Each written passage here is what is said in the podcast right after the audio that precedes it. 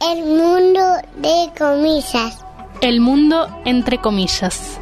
Una cita con la cita textual. Entrevistas, relatos. En el fondo, siempre es más interesante escuchar a un, a un escritor si lo entrevistan en la radio. Poesía. Eh, en la medida en que las pausas, Confesiones. las equivocaciones, Declaraciones. su, su respiración, to- todo eso es una cosa mucho más, más viva, una, una presencia más convincente. El mundo entre comillas. desagradablemente sentimental. Un estoy muy sensible. El mundo entre Ahora, cuando comillas. escribo, trato de Todo No. entre de comillas. tener cierto pudor, ¿no?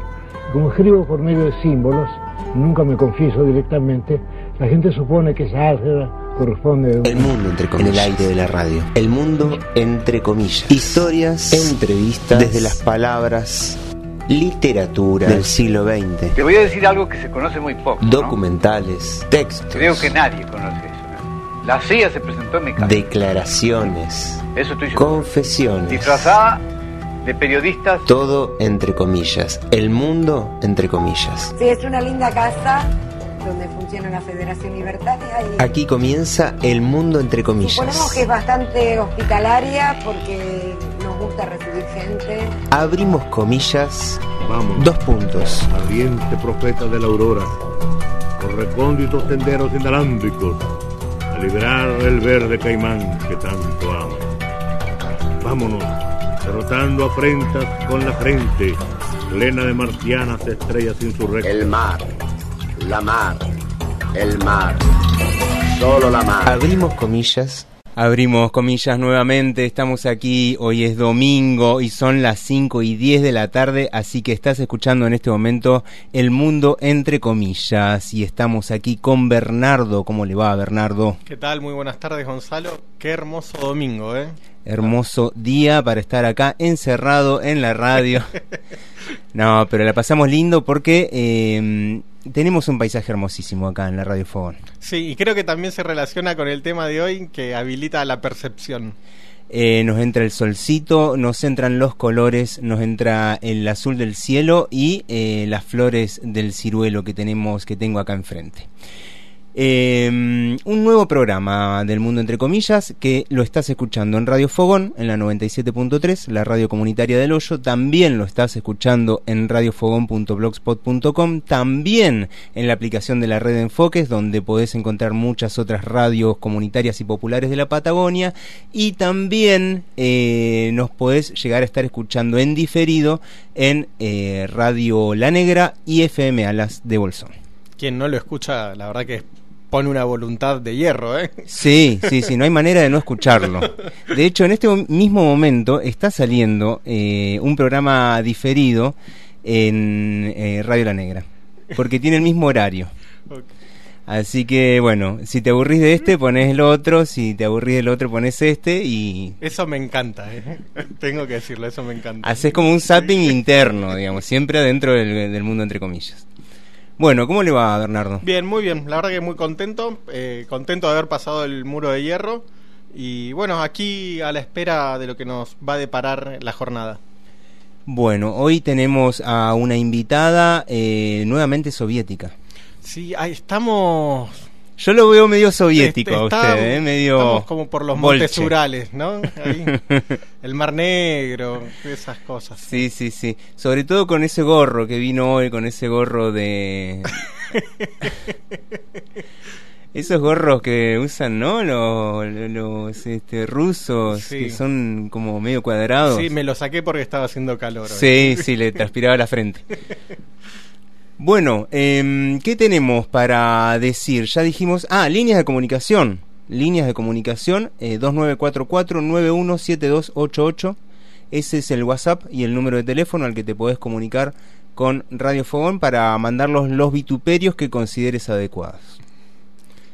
¿Qué más? Tenemos por mail también radiofogón.hotmail.com eh, Si estás promediando los 30, el Facebook, Américo Fogón. Sí. Y si te querés eh, rejuvenecer un poco en las redes sociales por Instagram, eh, Radio Fogón también y Mundo Entre Comillas. También el, fe- el Facebook, no el otro, el Instagram. ¿Cuántas redes? ¿Cuántas ¿Cuán- redes? Ya estoy mareado.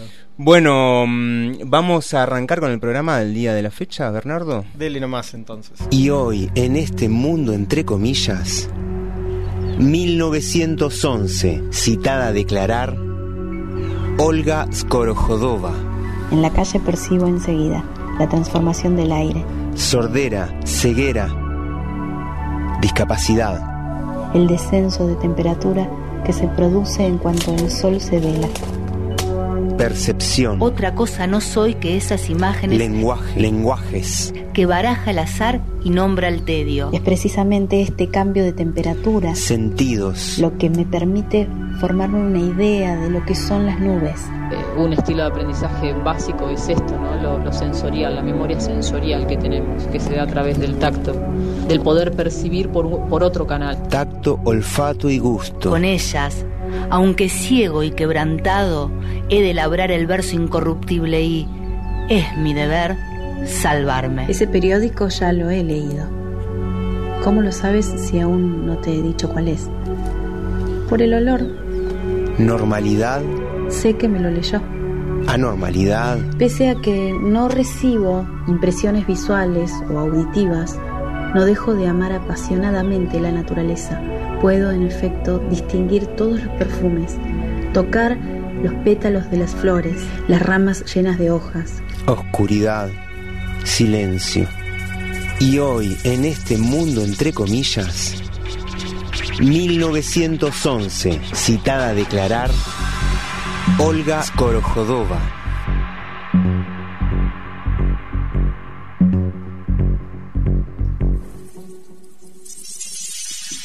Bien, la tenemos a Olga Oskorohodova, a partir de ahora Olga, para simplificarnos la existencia.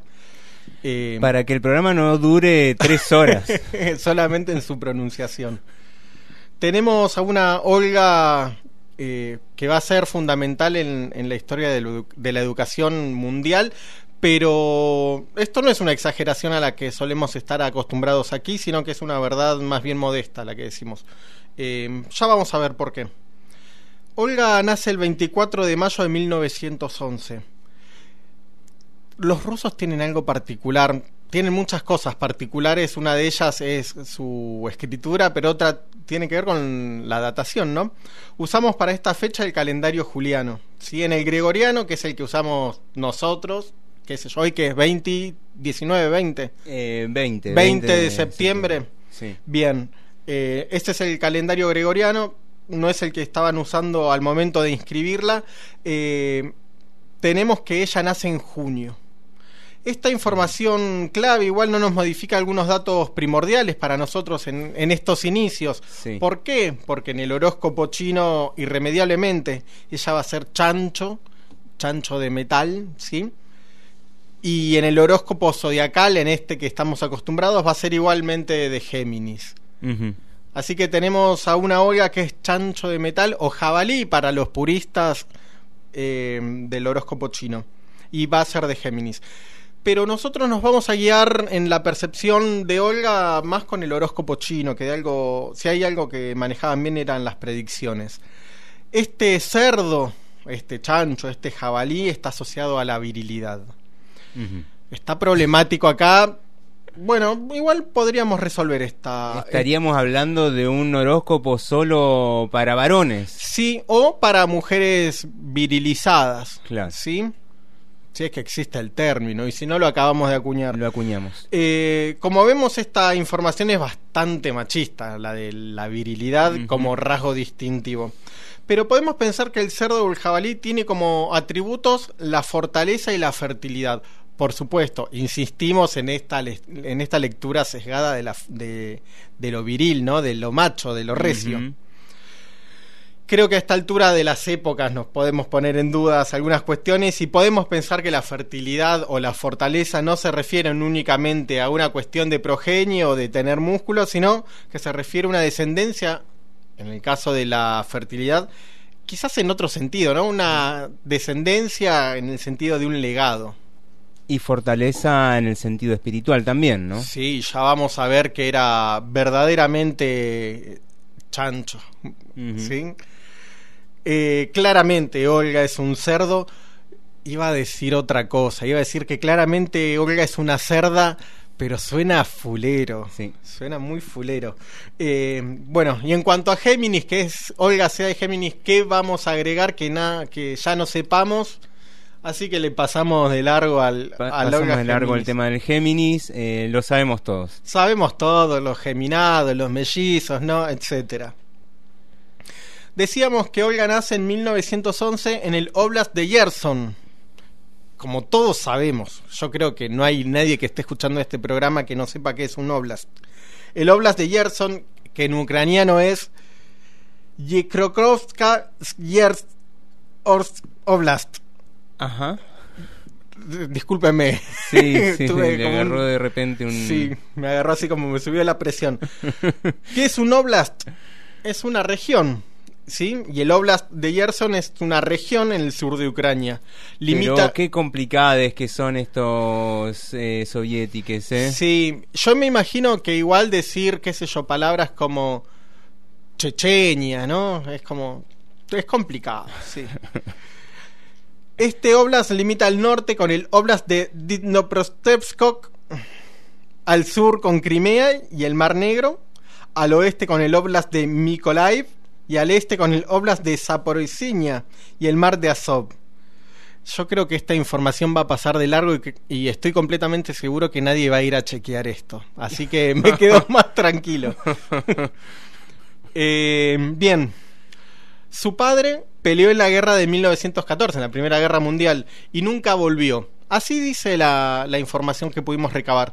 Nunca volvió, la verdad que es una forma horrible, es una forma fea de decir que fue asesinado en la guerra. Nunca volvió, es como se fue y no volvió, se distrajo. No, no se distrajo nada, fue asesinado. Decimos esto porque aquí no le tenemos miedo a la muerte, la enfrentamos y que no le tenemos miedo a la muerte da prueba que hemos hablado de Chico Xavier la Sí. semana pasada. Y nos fuimos de noche. Nos fuimos de, radio. noche sin prender la linterna, sin salir corriendo. Así que está esto más que probado. Después de la muerte del padre, tenemos a una familia, la familia de Olga, muy, muy venida menos económicamente. Se vino a pique, se ve que el viejo era el sostén. Por eso su mamá entra a trabajar como criada para un sacerdote. Nunca me gustó esto de que los curas tengan criadas. No me gusta la palabra criada, Sí, ¿no? fulero. Es fulera. Fulero. Y que un cura tenga criada o una... Sí. ¿Cómo decirlo? Menos chocante. Eh. Ama de llave suena muy blanco y negro la serie, ¿no? Sí, sí, de todas maneras eso, ¿no? Tener que limpiarle, limpiarle las, las cosas al, a un cura. mm, No, no, no. Quizás hay muchas razones, quizás por la que esto sea fulero. Eh, una puede ser ideológica, la, la otra, digo, del tipo, Sí. a los curas no les vamos a limpiar nada. La otra quizás porque esperamos de un cura algo más de ascetismo, ¿no? Así que, loco, que te lave las medias alguien, no. Sí. No. Bueno, pero necesitaba laburar para mantener a la familia. Tiene Olga en este momento. Bueno, ahora ya vamos a hablar de lo que le pasa. Eh, vivía Olga con su abuelo y con unas tías, pero o fueron muriendo, en el caso del abuelo, o dejaron de vivir con ellas, en el caso de la tía, de las tías, ¿sí? Así que tenemos a una Olga que solo se queda a vivir con la madre. Y dice Olga en, primera persona y abrimos comillas, estuve enferma mucho tiempo. Lo recuerdo bien porque cuando empecé a recuperarme noté que hacía frío. De hecho ya era otoño, pero no me molestaba el otoño. Lo terrible fue que eh, ni a mi madre ni a mí nos quedaba ninguna duda de que me había quedado ciega y estaba casi sorda. El país estaba sumido en el caos. La guerra civil había comenzado y por supuesto mi madre no pudo enviarme a recibir tratamiento. Hizo lo que pudo, por supuesto, me llevó a los médicos en Gerson, pero los especialistas en ojos y oídos solo me dieron unas palmaditas en la cabeza y con simpatía dijeron a mi madre que no se desanimara. empezó el testimonio eh, de Olga es esas palmaditas de de, de una superioridad a, a un subalterno también son detestables, ¿no? Sí. Despreocúpese, señora, no pierda las esperanzas, pero la piba iba en camino a quedarse sorda y ciega. Eh, primer escrache de la jornada. Sí. Al hospital de Gerson. Sí, sí, sí. Yo creo que en este momento las sordas están en Ucrania con carteles diciendo Gerson, que significa rechazamos esto en Gerson. Pero bueno, a pesar de todo esto, de estas palmaditas y, y del, del consejo de los médicos a, a la mamá de Olga que no se desanimara, Olga todavía podía ver, ¿sí? Podía ver y podía escuchar. Pero Olga va a quedar, va a perder definitivamente la visión y, y la audición por una meningitis. Esto es bastante común, ¿sí? En, en los casos de sordera y de ceguera. Y encima después de la muerte de la mamá por tuberculosis, eh, es enviada a una escuela para ciegos en Odessa. Que esto, esta muerte de la madre por tuberculosis también nos habla de ciertas condiciones, ¿no? Arranca la vida de Olga, y quizás esto se vincule con su horóscopo, eh, una vida necesitada de la fortaleza para que no se la lleve puesta.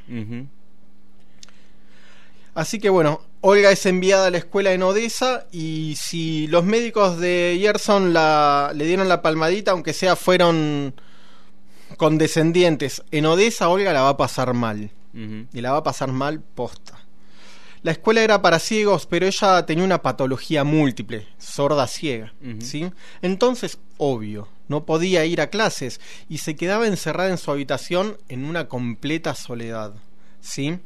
En una completa soledad, ciega, sorda, más allá del silencio al que estaba sometida. Así que encontramos a una Olga que estaba abandonada por todos y ella también fue perdiendo durante este transcurso el habla, por supuesto, porque nadie le daba ni cinco de bola.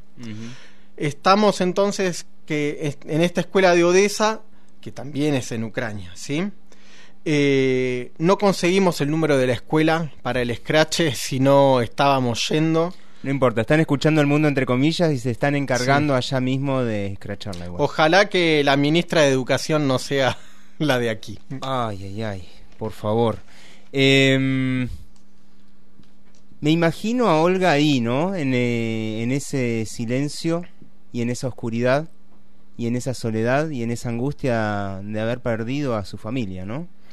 Eh, y seguramente Edgardo Cardoso también estaba pensando en ella cuando eh, compuso este tema que se llama Silencio.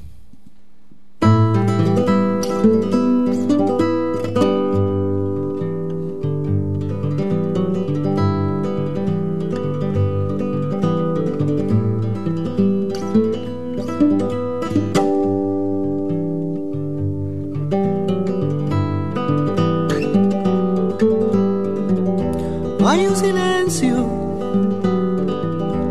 abriendo caminos que nacen del alma. Mm. Nace y es negro, que se vuelve colorido.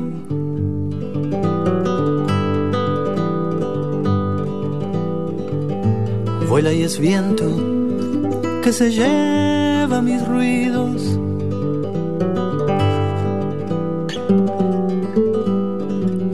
Hay un silencio que no pide nada y que llega justo donde siempre estuvo.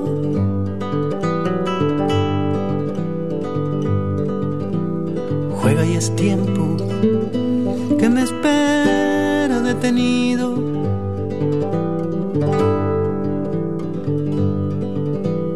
Duerme y es cielo encendido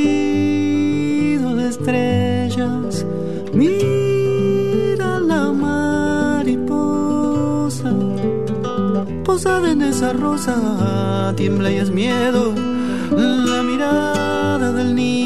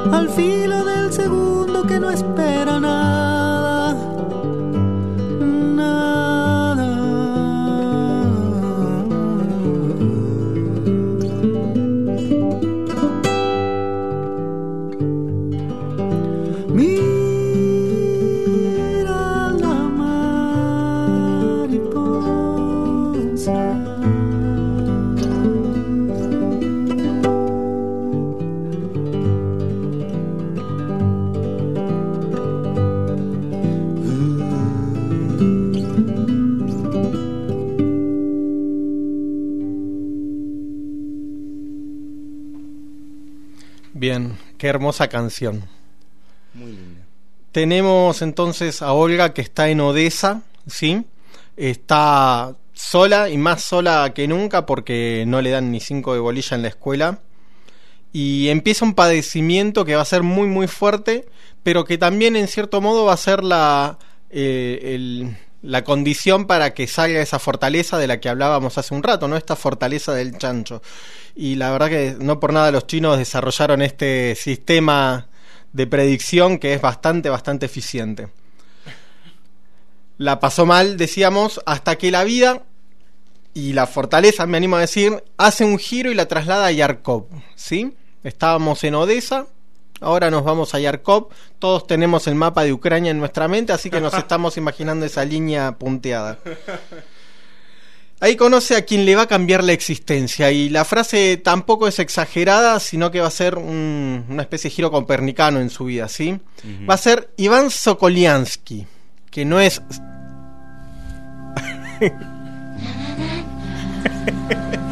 Iván Sokoliansky.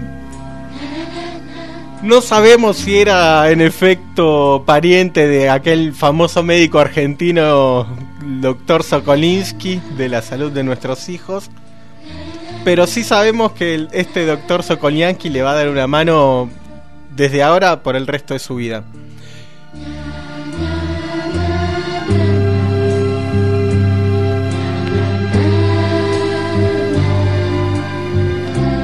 Conmovedor. Conmovedor. Quizás algo tenían en común, aparte de ser familia Sokoliansky Sokolinsky, vio cómo es la gente de, de las aduanas que anotan cualquier apellido, ¿no? Eh, sabemos que el doctor Sokolinsky en el último, en la última etapa de la salud de nuestros hijos, contaba con la presencia en vivo del grupo Reynolds, aquel grupo de música experimental de los 90 que tenía como hecho destacado que su baterista tenía síndrome de Down.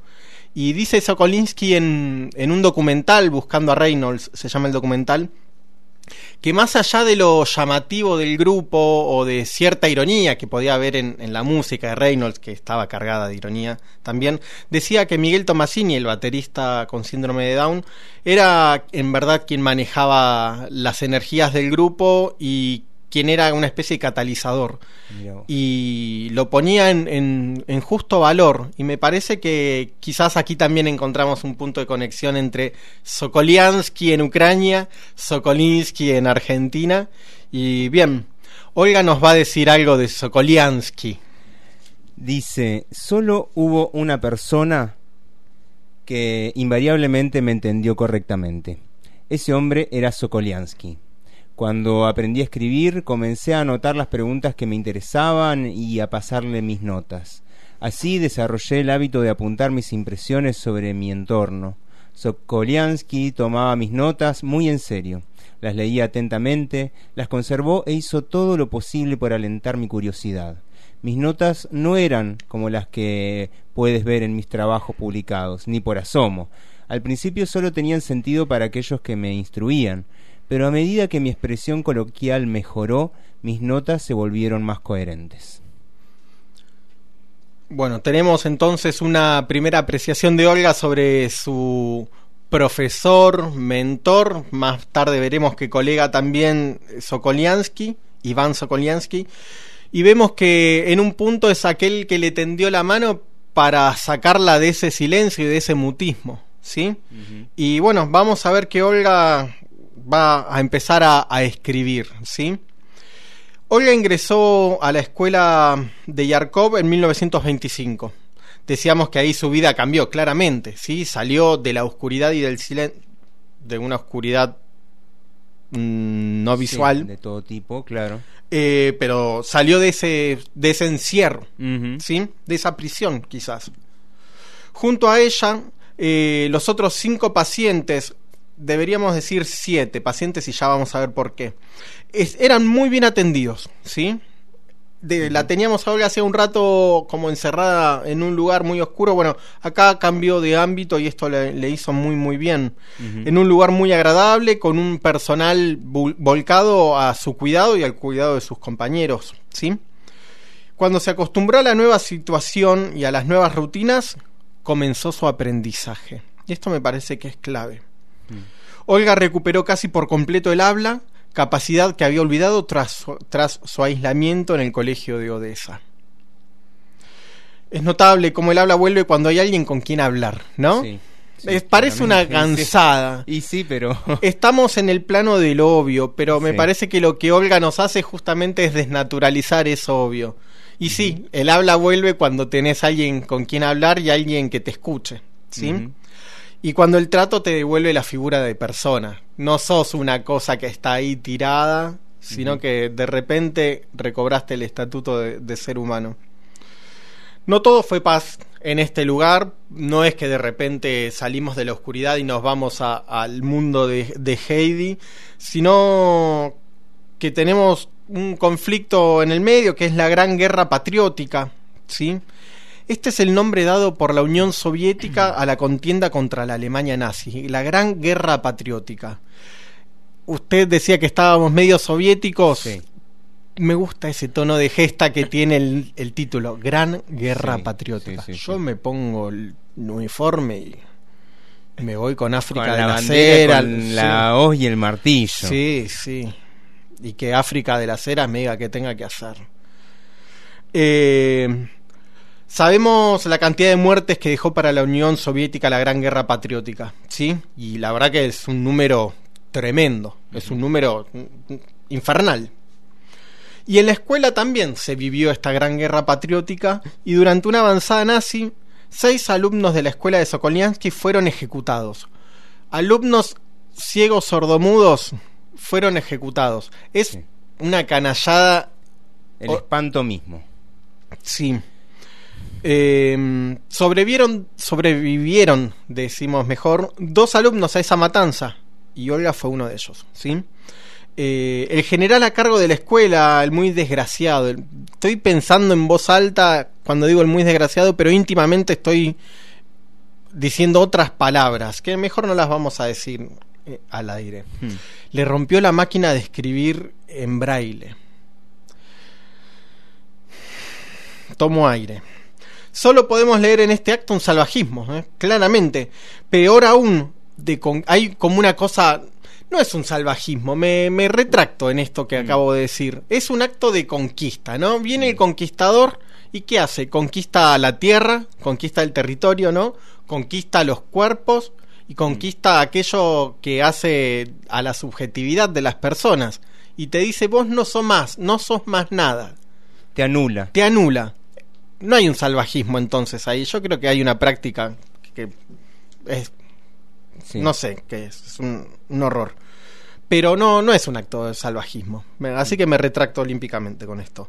Eh, lo que no supo este general, que por suerte ni sabemos su nombre, por suerte la historia no, no nos dice quién fue, por suerte para, para nosotros, ¿eh? no porque no merezca un vituperio, sino porque lo vamos a ignorar de manera completa, no le vamos a dar entidad. Eh, lo que el tipo nunca supo es que enfrente estaba Olga, ¿no? Este chancho. Y con una tenacidad a prueba de una vida de pesar. Finalmente, sobrevive Olga, pasa todo esto, termina los estudios secundarios y logra ingresar a una universidad pedagógica de la mano de su mentor, Sokoliansky, ¿sí? Y la figura de entrar de la mano del mentor, me animo a decir que es metafórica y que es literal al mismo tiempo. Eh, y acá empieza para Olga y empieza para nosotros la gloria de Olga. Y la gloria de ella es una gloria personal, es una gloria profesional y me animo a decir que es una gloria social. Así es, y cómo pasó, ¿no? De, de tantas desgracias, ¿no? De la muerte del padre en la guerra, de la muerte de la madre en, por tuberculosis, de su meningitis, de quedar ciega y sorda, de atravesar eh, parte de su escolarización en un espacio en el que no la mm, no la consideraban ser humano, quizás, y atravesar todo eso, atravesar la matanza de todos sus compañeros, sus compañeras ahí en esa otra escuela de Kharkov eh, por los nazis y, y de repente que cambien las cosas, qué bueno, ¿no? Sí, da, hay una fe en la humanidad, ¿no? A veces hay una fe en la humanidad. Eh, que de repente se pueda empezar a respirar un aire un poquito más eh, respirable. Y de eso habla Nahuel Penisi, este cantante, altísimo cantante, él es ciego también, es no vidente, eh, cantante y guitarrista. Se pone la guitarra eh, sobre su falda y la toca como si fuese un piano. Y toca increíblemente esa guitarra. Y aquí lo hacemos cantando, seguramente pensando también en Olga, una canción que se llama Todo. Cambia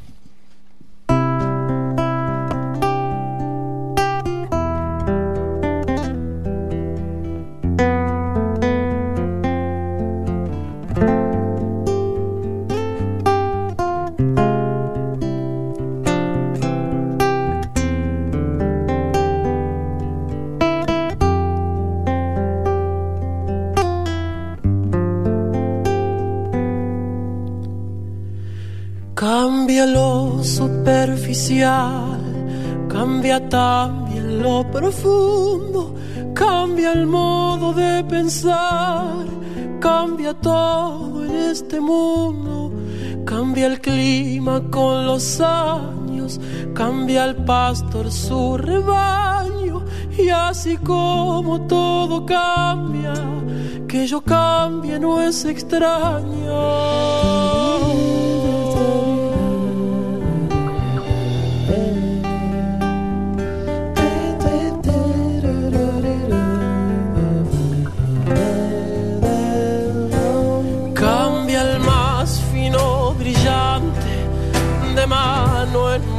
Su brillo, cambia el nido el pajarillo, cambia el sentir un amante, cambia el rumbo el caminante, aunque esto le cause daño, y así como todo cambia, que yo cambie no es extraño, cambia,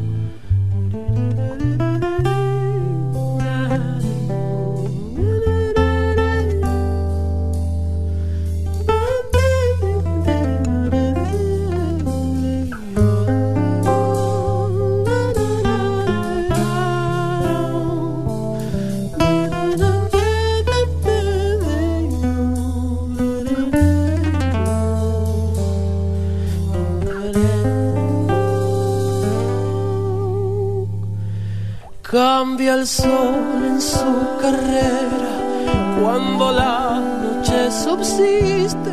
Cambia la planta y se viste de verde la primavera. Cambia el pelaje la fiera. Cambia el cabello el anciano. Y así como todo cambia, que yo cambie no es extraño.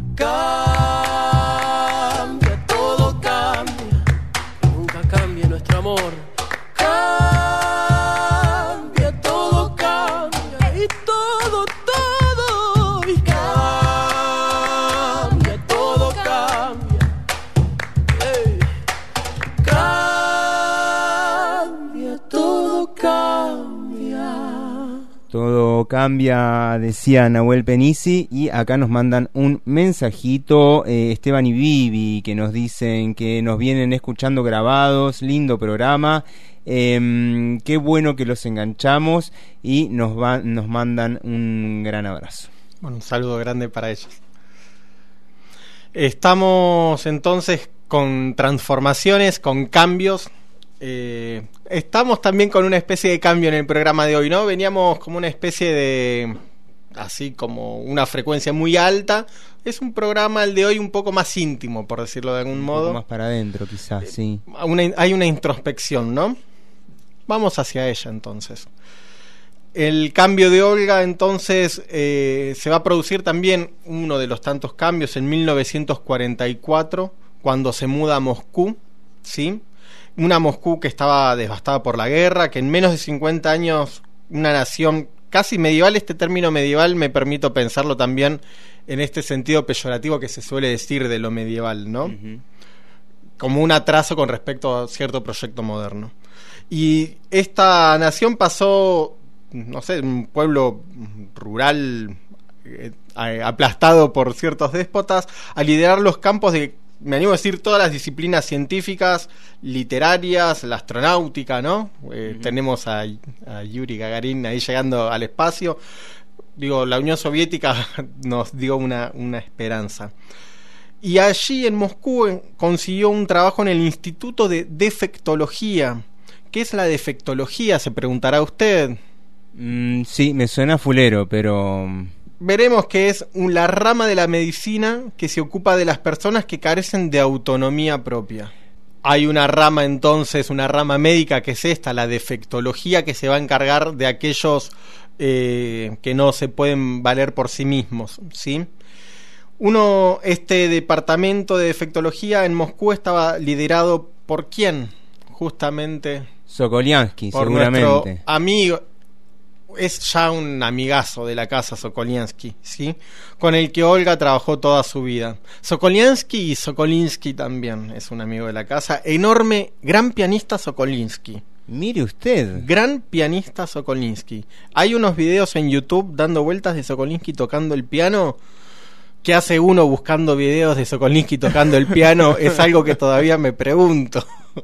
Pero bueno, gran pianista Sokolinsky. Mire usted cómo me deja anonadado. ¿eh? Sí. Eh, teníamos entonces esto. Olga se fue a trabajar con Sokoliansky a Moscú a este departamento. Y ahí la vida, la verdad que le da una, una sonrisa. ¿sí? Y ahí con la ayuda de su tutor empieza a describir por escrito los acontecimientos diarios. Empieza a llevar un diario, ¿sí? Reescribiéndolos tantas veces como fuera necesario. ¿Por qué va a ser necesario reescribirlos? Porque Sokoliansky le va a, insistir, a ver, Olga, ¿qué más percibís?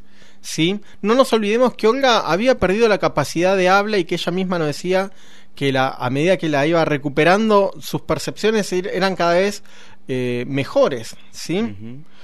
No vamos a ahondar ahora en esta, en esta relación entre lenguaje y percepción, pero la tenemos ahí atravesada como una columna vertebral.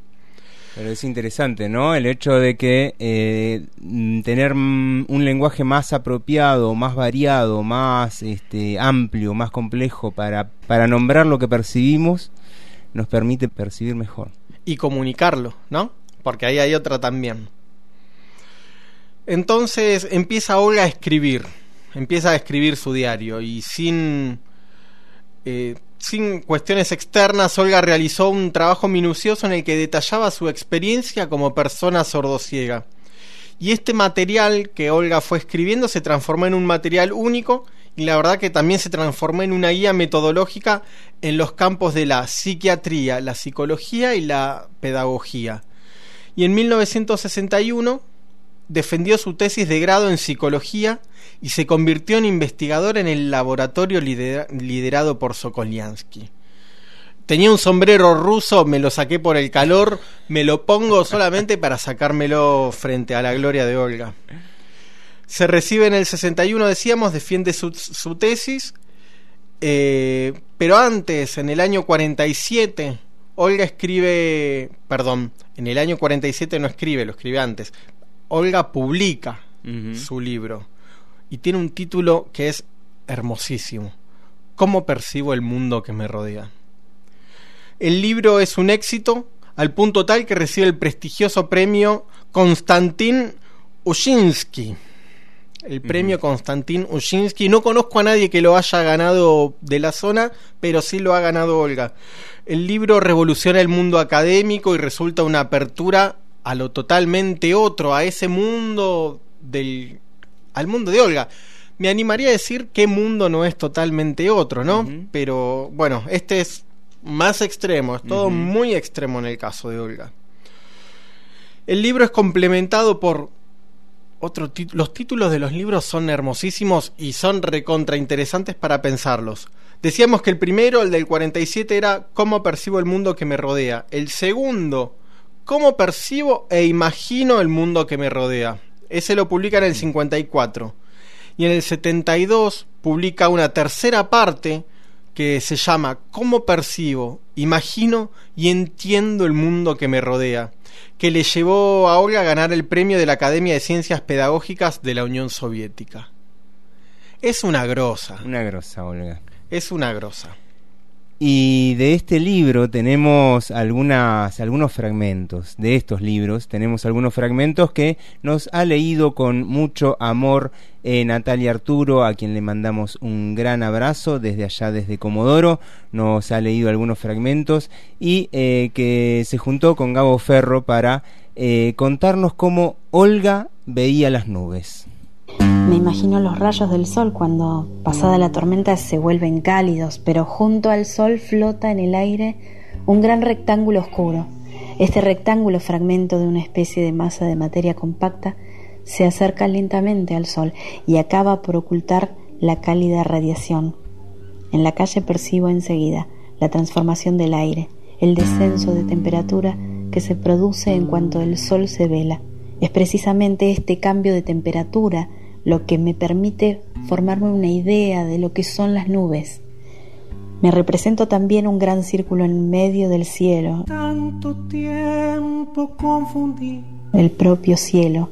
la nube con el cielo. Se me aparece como una ilimitada extensión del aire. Todo el tiempo que dormí. Y en la periferia de este círculo los zigzag relumbrantes y abrasadores de los relámpagos.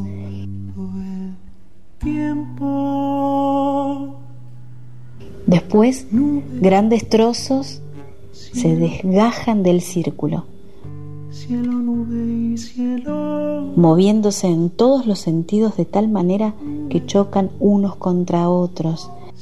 Suena un estruendo y los trozos vuelan convertidos en pedazos más pequeños. Mientras dormía, la nube se iba. los cuales se fragmentan a su vez en ínfimas partículas que caen sobre la tierra en forma de frías gotas de lluvia.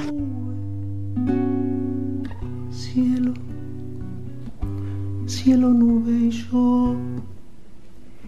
Y así vivía, tomando a la nube como el mismo cielo, hasta que un día se conmovió el trueno y me despertó antes que cubra la nube al cielo trueno cielo nube y cielo nube trueno cielo nube y yo.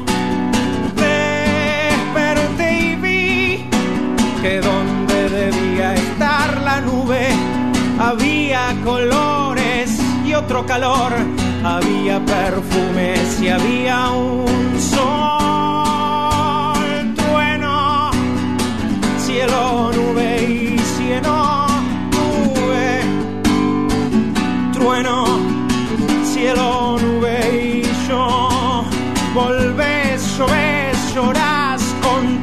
que no podías olvidar la luna, que soy tuyo, que me amás que el cielo cambia la nube jamás. Trueno, cielo, nube y cielo, nube. Trueno, cielo, nube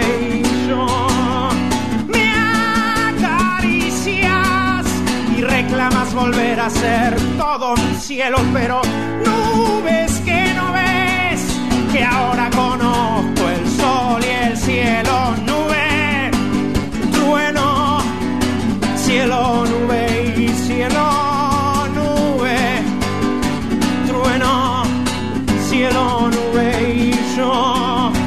Nube, quédate, pero ya no me creo que sos el cielo.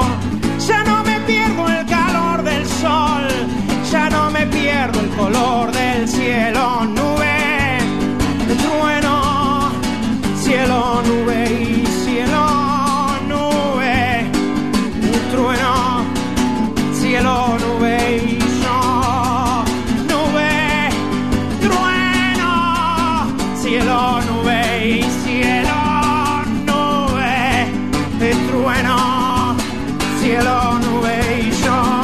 Qué finito el límite entre lo poético y lo no poético, ¿no?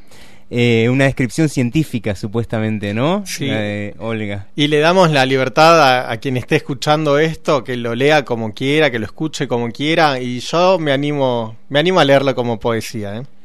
Sí, a mí me encantó por ese lado, ¿no? De aparte imaginarme de cómo va construyendo esas sensaciones y de cómo va construyendo con el lenguaje eh, algo tan difícil de percibir, tan abstracto, ¿no? Eh, una belleza. Y ahora nos habla, hablando de abstracciones, nos habla Olga acerca del lenguaje. No resulta muy complicado sentir, percibir, examinar un objeto con las manos. En cambio, es mucho más difícil indicar con palabras la manera exacta como las percibo, es decir, dar una imagen de él. Cuando los ciegos y los sordomudos describen sus sensaciones, percepciones y representaciones mentales, no hay que olvidar que aunque empleen la misma lengua, que los que ven y oyen, sus impresiones sensoriales provienen de otros órganos. Un hombre normal que divisa a lo lejos una vaca dice, la veo, es pelirroja, con muchas manchas blancas y tiene unos ojos bellos y grandes. Un ciego hablará de la misma vaca con idénticas palabras, pero analizará del siguiente modo sus sensaciones y percepciones inmediatas. He examinado esta vaca con mis manos, su pelaje es liso y suave, he palpado sus patas y su cabeza, en la que encontré unos cuernos que me parecieron muy duros. Por su parte, un sordo, refiriéndose a una pieza musical interpretada al piano, puede decir algo así. Coloqué mis manos encima de la tapa del piano y sentí esas vibraciones que los que oyen llaman sonidos.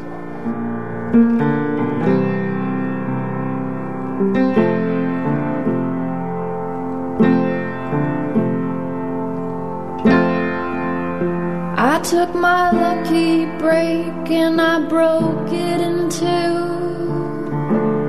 Put on my worried shoes, my high, high worried shoes.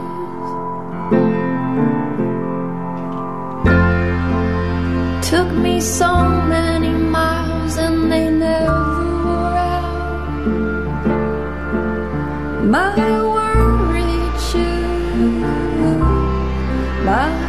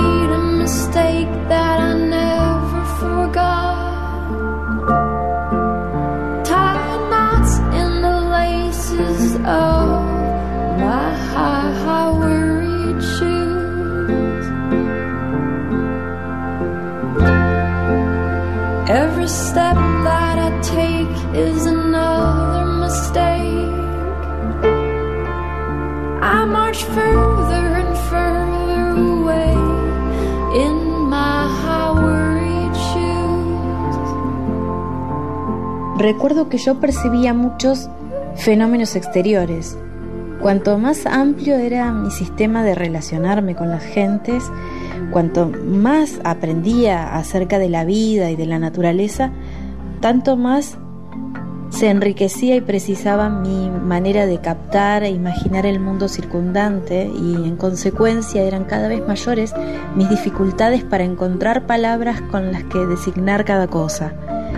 Sin embargo, mis conocimientos se ampliaban de año en año y la lengua que utilizaba era cada vez más rica. Esto se lo debo a la lectura intensa de libros, sobre todo de obras literarias. La lectura es la tabla de salvación del ciego, del sordomudo y, por descontado, del que padece de discapacidades.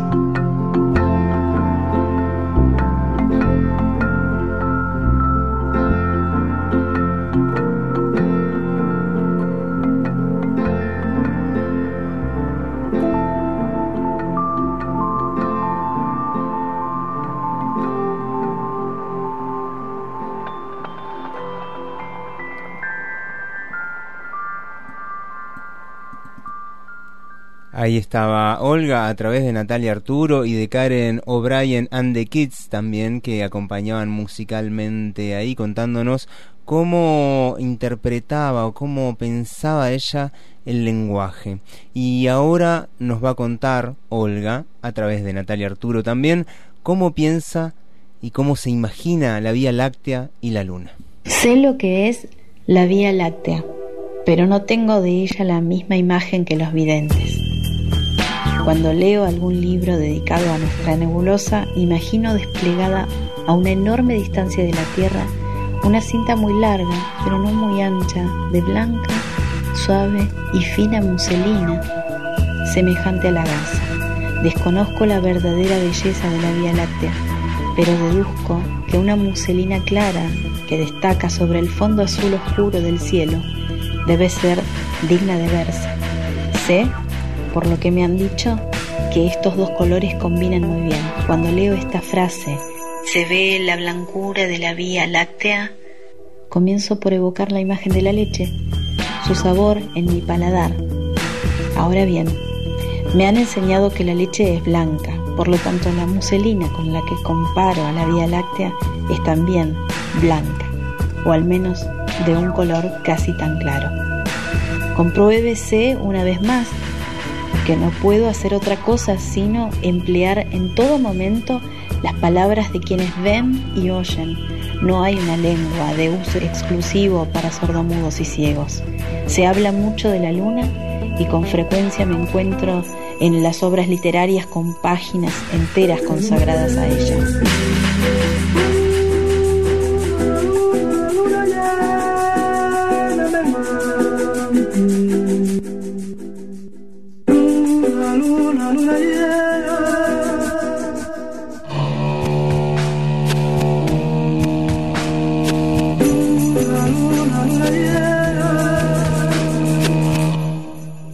Los libros de antaño la calificaban de astro de la noche o luminaria nocturna.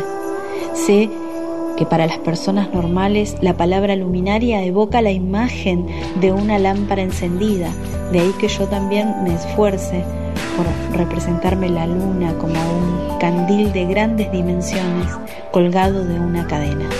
Pero, cosa extraña, no logro hacerlo.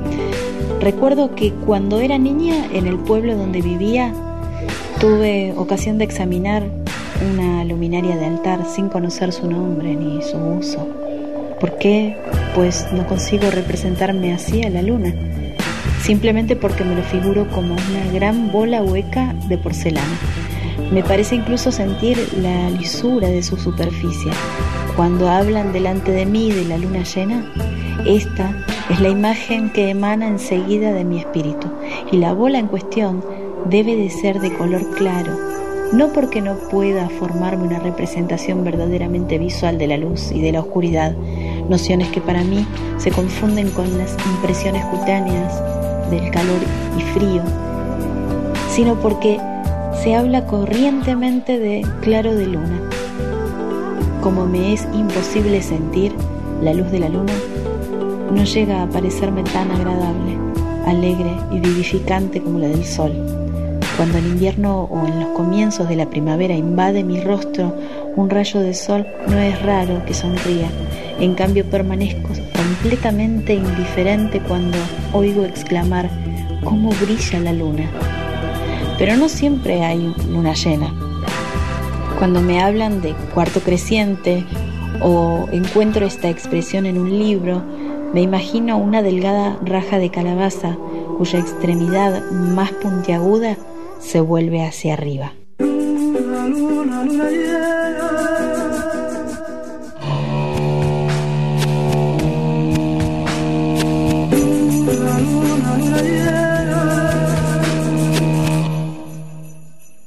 Ahí estaba Olga a través de Nati Arturo. ¿Cómo está usted, Bernardo? Muy bien, nos están llegando también mensajes desde las tierras epulleneras. Eh, Cecilia y Tomás están escuchando fervorosamente y dice, aguante la resiliencia. ¿Sí? Bueno, me, me, gustó eso. Es la, es la palabra que le corresponde a, a ella, ¿no? A Olga, sí. Sí. Y ahora tenemos a Miriam, que es una vecina de aquí del Hoyo que ha dedicado buena parte de su vida a la enseñanza a niñas y adultos con discapacidad visual. Eh, y estuvimos charlando con ella y nos contó un poco acerca de, cómo fue su trabajo, de cómo era su trabajo. Ella está jubilada ya y de qué buscaba ella eh, trabajando como maestra, como profesora especial para personas con discapacidad visual. Mientras le estaba estudiando me di cuenta que me gustaba la parte de independencia y eh, de autovalimiento. Siempre enfoqué en que, la, que sean, se autovalgan, que sean lo más independientes posibles. Mm. Y, y, bueno, ahí es donde ahondé. Hay otros que eligen la parte de enseñar braille y enseñar en la escuela y que sepan desenvolverse en la escuela. Eh, donde yo trabajaba, bueno, cada una iba más o menos armándose y ahondando en lo que le interesaba. ¿Y vos entonces andabas como en, más en la calle, digamos? Con... Yo trabajaba en la calle, sí, mm. más que nada en la calle, o con los más chiquitos, trabajaba en el patio, dándoles eh, más juegos, como para que desarrollen el equilibrio. Lo que se trabaja educación física en la escuela, mm. que eso de lanzar, de correr, de todas las habilidades motrices básicas, como para que adquieran un, una seguridad en sí mismos y después, cuando eran un poco más grandes, trabajábamos en la calle. De chiquitos se empieza desde cuando toman el bastón, no sé, 8 o 10 años, ya se los va sacando, pero bueno, después es trabajo más riguroso en la calle. Trabajar en la calle es muy lindo y muy divertido y los avances que se van logrando son muchos cuando los chicos o, o, los adultos, porque hay muchos adultos que han quedado ciegos de grandes y bueno, es común aprender eh, la seguridad que les, que les da poder manejar el bastón, poder manejarse solos, poder cruzar una calle, entrar a un negocio, eh, no sé, y las mil cosas que hay, o conocer los recorridos para ir seguros de un lugar a otro, conocer el recorrido, eh, bueno, es como, es muy gratificante. Son logros que se van teniendo. Y... O sea que tu logro, digamos, tu éxito es cuando ya em, no te necesitan. Soy feliz cuando logro eso, feliz, sí. Qué bueno. No es lo mismo el que, el que vio algo eh, alguna vez en su vida al que no vio nada. Por lo menos los colores, el que algo vio, por ahí tiene a veces un recuerdo. Claro. Eh, es, es, distinto. Pero yo recuerdo de charlas entre ellos decir que era mejor, si haber nacido ciego o ser ciego, quedarse ciego. Y cada uno prefería lo que era el que nació ciego decía, no, mejor eh, haber nacido ciego. mejor ni saber lo que... Sí, Bueno. recuerdo una charla entre dos chicos y o la otra charla, mejor ser sordo que ciego.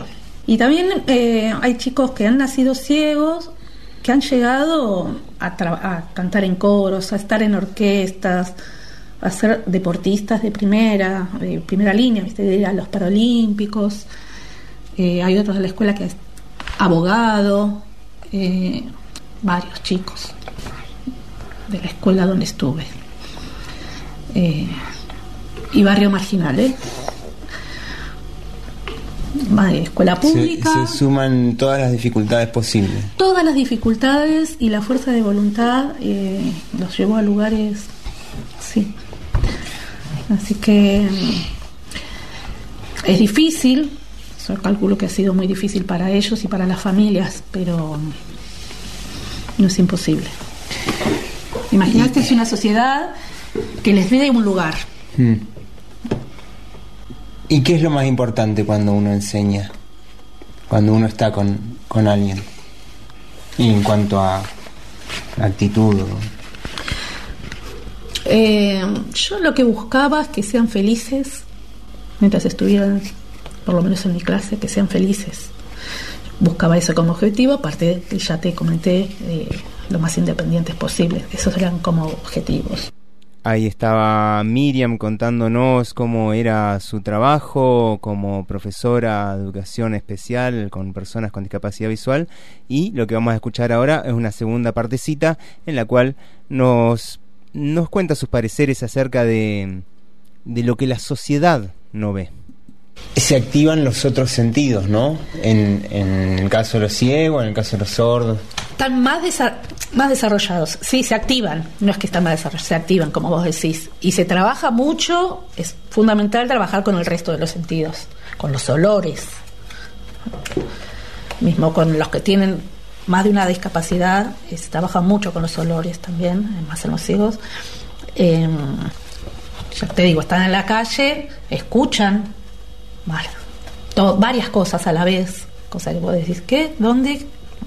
Escuchan, sienten olores, entonces se ubican mejor, es como que Bueno, ¿y qué te parece a vos que falta en esto, no? En el mundo de, de la educación para las personas con discapacidad. En el mundo de la educación es como una parte de lo que es la sociedad, digamos que falta en la sociedad, ¿entendés? Con lo que no querés que te pase, te, te es difícil verlo. Más en la ceguera, que como que algo que uno no quiere, no quiere, que- entonces es difícil verlo en el otro. Falta montones de cosas, desde rampas para las sillas de ruedas, o mismo los ciegos también, desde no poner cosas en armar las veredas en un pueblo tan chiquito como este que vivimos. Las veredas son intransitables para una persona con discapacidad. Y es muy chiquito y es como un mínimo de pensar en, en una persona que no tiene las mismas posibilidades que uno. Entonces me parece que el- no es que la escuela falte, en la sociedad falta. Poder ver al que es distinto. Lo peor que se puede tener es lástima,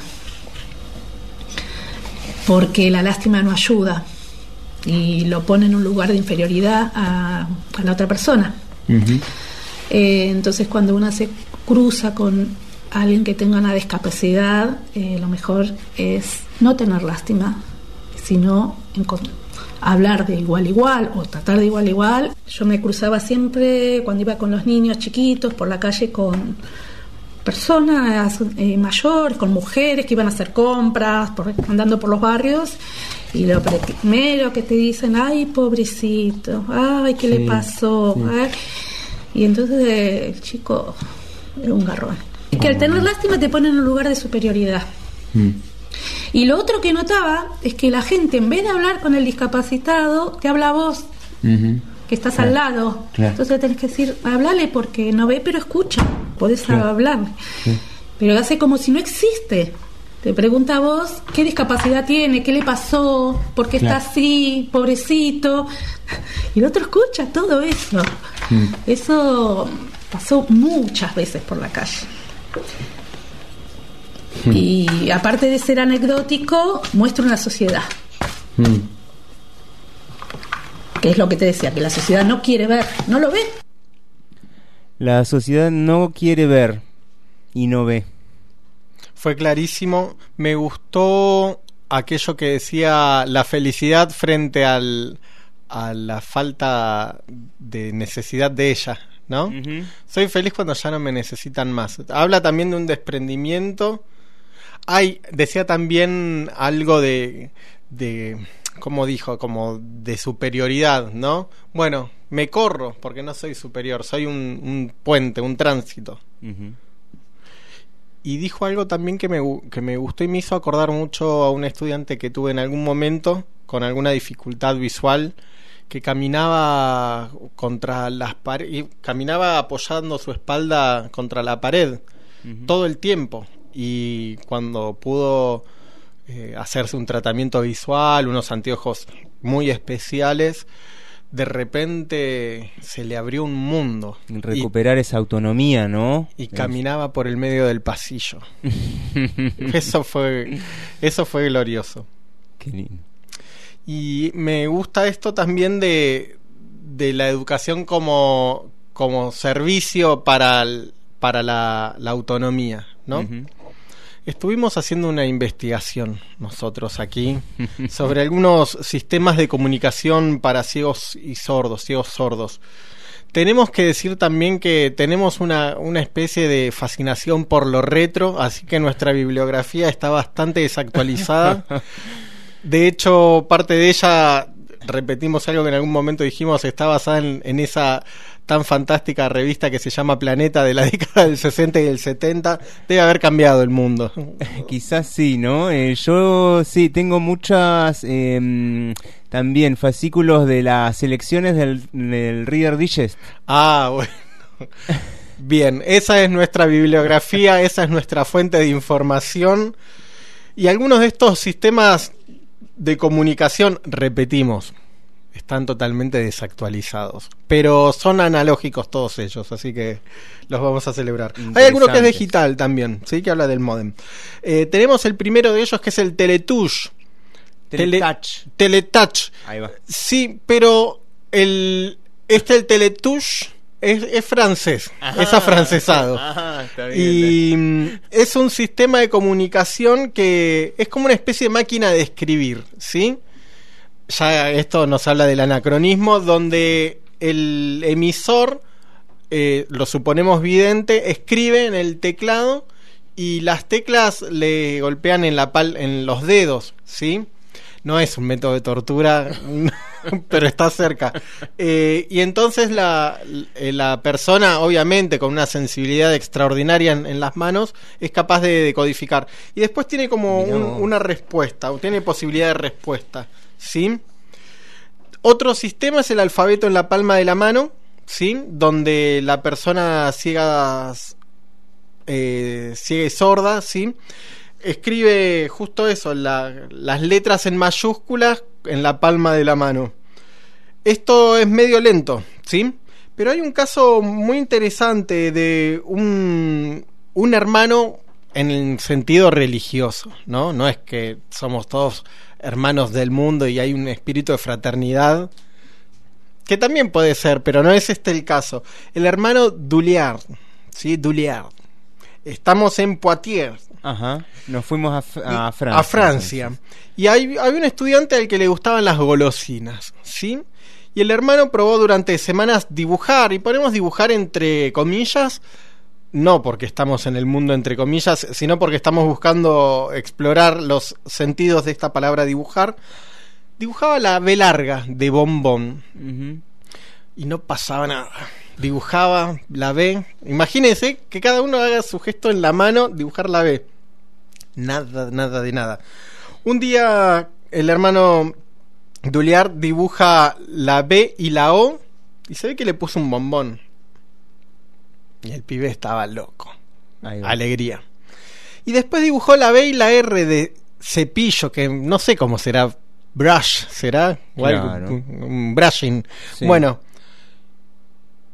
Y el pibe reconoció el cepillo y reconoció que la B y la R daba brr, brushing, cepillo. Y una vuelta, pero y esto pasó, estamos hablando de un periodo largo, un periodo largo, ¿sí? Y un día el pibe va corriendo, taca, taca, dice que fue muy rápido. Lo de va corriendo, corre por mi parte, no sé si es justo.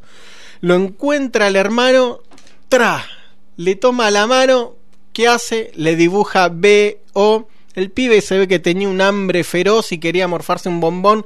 Yo creo que el hermano feliz de la vida le debe haber eh, reconocido el gesto y le dijo, tomate, recontraganaste el bombón, morfalo tranquilo. O sea, ese ahí no hay no hay tecnología prácticamente, salvo eh, la máquina humana. La Sal- máquina humana, porque No. se lo dibuja incluso con, con la mano. con los- la punta de los dedos. Hay otra que tiene de- un nombre que es muy ruso, me da. No sé por qué, será por este filoeslavismo que estamos teniendo. Blista steno. Mm. Tengo problemas para pronunciar la S, lo voy a tratar de decir del mejor modo posible. Blista steno. Me suena a em, DJ. DJ Blista Estero, Sí. que es una pequeña máquina de escribir portátil con teclado braille, ¿sí? Y ¿qué es lo que sale? Sale un como un listón, una cinta de papel como se publicaban en, en la década del 20 los datos de la bolsa de valores. Bueno, una lista de papel que escribía en braille. Sabemos que el braille es un sistema de seis puntos eh, que tiene variaciones según la letra. Dexter, otro sistema que es eh, un prototipo que también, este ya está más cercano al ordenador. Cuando estamos hablando de ordenador, en nuestras fuentes estamos hablando de una tecnología muy básica, la Commodore 64, Sí, sí. no sé, una cosa así, ¿sí? Que con dataset y, to- y todo eso. Eh, también, eh, uno escribía y, y se le imprimía en la mano. Tenemos una más que es el telebraille, que es una ter- también una terminal braille, pero con modem. Acá ya estamos más o menos en. Windows 95. Epa. Sí, hay un salto tecnológico tremendo. Bueno, imagínense, escribe, imprime en braille. Dice nuestra fuente que la única dificultad que encuentra con esto es que las llamadas telefónicas son carísimas. Así que Mm. imagínense de qué época de internet estamos hablando. Sí. Bueno, este fue nuestro paso por, por algunos métodos, por algunos sistemas de comunicación para ciegos y sordos, más allá de la imprecisión nuestra, que ciertamente es muy grande, elementos que han ayudado un montón a estas personas para desarrollar su trabajo escolar y para aprender eh, su trabajo de aprendizaje. Estaba viendo que aparecían algunos elementos para el celular también, pero dije, no, esto ya... Vamos con lo anecdótico. De lo setentón, Los lo, lo siglo XX, digamos, Sí, ¿no? Porque sí, estamos sí. recorriendo el siglo es XX. cierto, no perdamos el eje. Em, vamos a escuchar a Celina. ¿Quién es Celina? Celina, nuestra querida Celina Dargenio de Maitén, ella es eh, profesora allí y nos va a contar cómo concibe ella su trabajo y cuáles son los desafíos con los que se encuentra. La verdad que el cuadro ciego-sordo es eh, parte de lo que llamamos multidiscapacidades, ¿no? Cuando hay más de una patología. Eh, y el concepto de patología está relacionado con esto. ¿Por qué decimos eh, discapacidad distinto de patología? Porque a veces la discapacidad no está dada solo por la patología. El concepto de discapacidad de la OMS es mucho más amplio eh, y engloba dificultades de aprendizaje, engloba síndromes, engloba trastornos, eh, no sé, por decirte, engloba la dislexia, engloba el TGD, el TEA, que ahora se volvió a recalificar y reclasificar el TEA y el TGD, el autismo también. Eh, entonces, desde ese lugar la discapacidad es mucho más amplia, el concepto de discapacidad es mucho más amplio y la población con la que nosotros trabajamos en educación especial, desde el concepto de discapacidad se amplía mucho más también, ¿no? Por eso es tan abarcativo. La verdad que trabajar con, chicos con, multidiscapacidades es complejo porque es abordar eh, varias, em, varias dificultades, ¿no? Eh, yo imagino eh, en un trabajo que si no hay visión y no hay audición, el gran fuerte es lo, lo kinestésico y lo sensorial, ¿no? y el aprendizaje tiene que ser por ahí. Em, las, los estilos de aprendizaje y las formas de aprender, si bien están relacionadas en la multiplicidad de, características, cualidades que tenga y cualidades que tenga cada sujeto, eh, particularmente cuando hay em, patologías, cuando hay así cuestiones tan complejas, eh, los estilos de aprendizaje se recortan mucho, ¿no? Eh, un estilo de aprendizaje básico es esto, ¿no? lo sensorial, la memoria sensorial que tenemos, que se da a través del tacto. Eh, a través de eso, del, poder percibir por, por otro canal. Nosotros tenemos la visión, la audición, el olfato, el gusto que forman parte, el olfato, el gusto, forman parte de lo, con el, junto con el tacto de lo sensorial o no de lo kinestésico, por así decirlo. Entonces, bueno, cuando hay, hay cuestiones tan complejas así, se aborda desde eso, desde lo kinestésico, ¿no? Cómo se aprende de otra manera. Por eso están los tipos de lenguajes alternativos, ¿no? Eh, los tipos de lenguajes alternativos eh, complementan eh, estas necesidades, ¿no? Y complementan estas características. el aprender a través del tacto en el caso de los ciegos, el aprender a través de la lengua de señas en el caso de los sordos. esos son lenguajes alternativos que son sumamente importantes para nosotros. Em, sinceramente, porque hacen un gran sustento a la enseñanza. Eh, y bueno, y desde ahí todo el replanteo, ¿no? De, de, cuando decimos nosotros que nuestros chicos están alfabetizados o no, porque la alfabetización no es tan simple para nosotros como lo es para la educación común, em, de qué manera alfabetizamos y cómo. Eh, y cómo organizamos ¿no? esas estructuras de, alfabetización y de cálculos en ellos. Eh, y para nosotros lo kinestésico es un gran pilar, un gran pilar de trabajo. Eh, y si no lo es, debería serlo. Para mí, desde mi apreciación y desde mi experiencia y desde el, el laburo que he hecho mucho tiempo, ¿no? Estamos escuchando a Celina, ella es profe de educación especial en Maitén y ahora nos va a, seguir contando cómo son las características de este trabajo en multidiscapacidad. Es muy, es muy complejo cuando hay discapacidades múltiples. Eh, es muy complejo porque implica eh, ponerse a pensar, ¿no? Para quien enseña, ponerse a pensar y buscar en no un abanico de oportunidades, sino en, en un pequeño recorte de posibilidades que tienen. Entonces, bueno, en educación especial por eso siempre hacemos adaptaciones y hacemos modificaciones de cuando hay patologías, hay adaptaciones complejas que tienen que ver en el caso de los ciegos, en el caso de los sordos, ¿no? de cómo aprender además a moverse, cómo aprender a percibir el mundo que los rodea, cómo aprender a percibir a los otros, cómo construir en su imaginario, ¿no? Porque también es eso, cómo acompañarlos en la construcción de su imaginario, ¿no?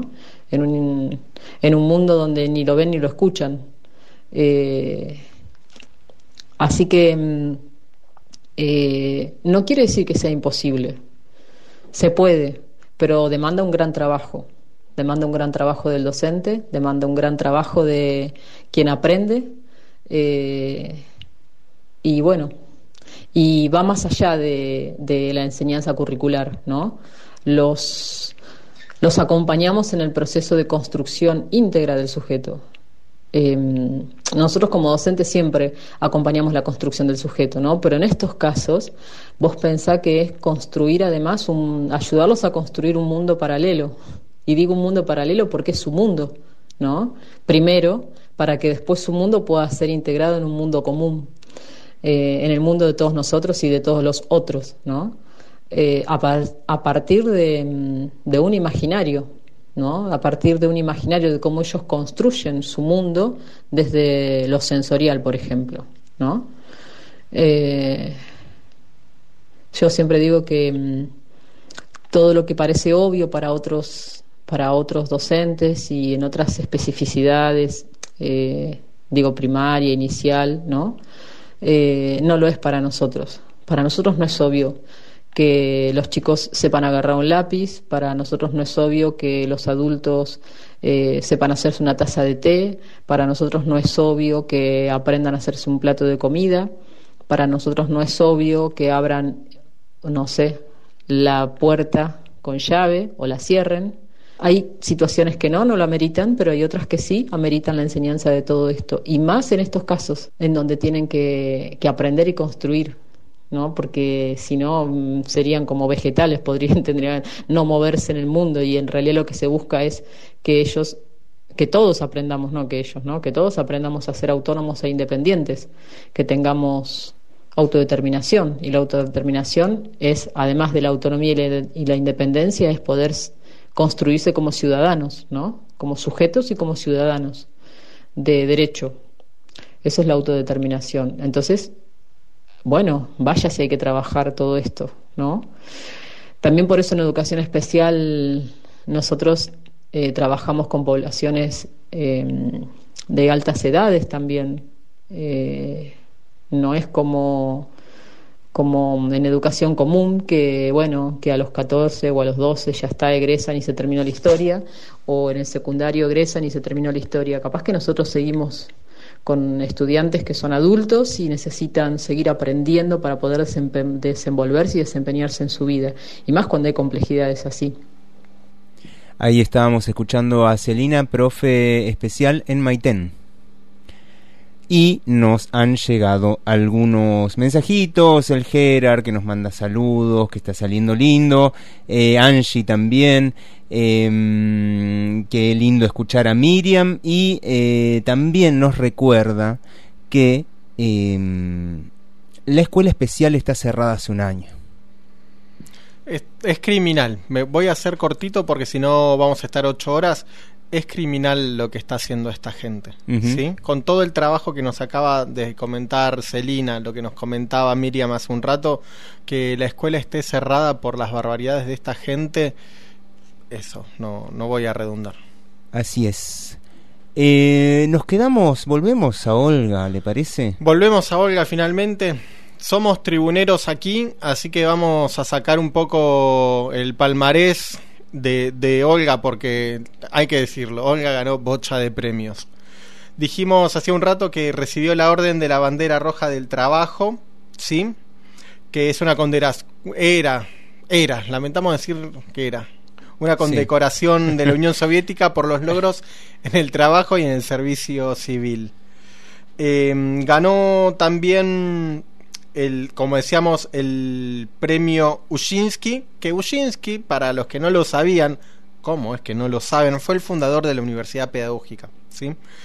Este premio, vuelvo a lo de antes, lo de la Orden de la Bandera Roja del Trabajo es un premio recontra meritorio, ¿sí?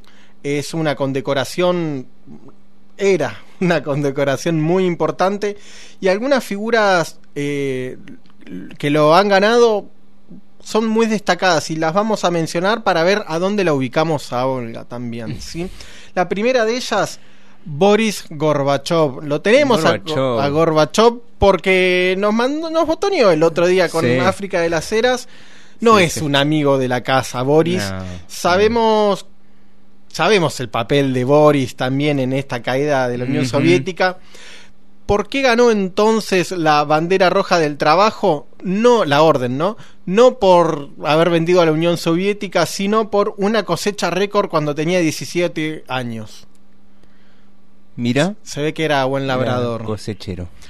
Y este premio también lo ganó Karpov, creo que era Anatoly Karpov, el clásico enemigo de Boris Kasparov, esta, esta esta rencilla que había entre ellos, nosotros hinchamos claramente por Karpov y le queremos dedicar el premio de Karpov a Marcelo, así que ese premio era para Karpov y ahora es para él.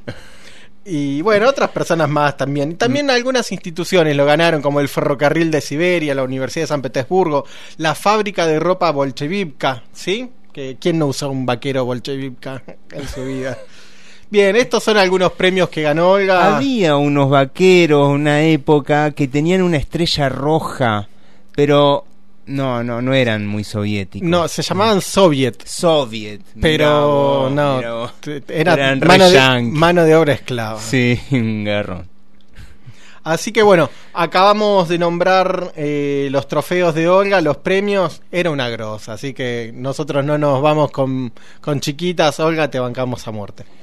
Y Olga nos habla de el sentido vi- vibratorio y del tacto, eh, acompañada, por supuesto, eh, por un chelista. Vamos a escuchar un chelista llamado Philip Glass.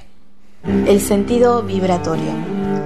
Fui en varias ocasiones de excursión en barco, era siempre durante el día.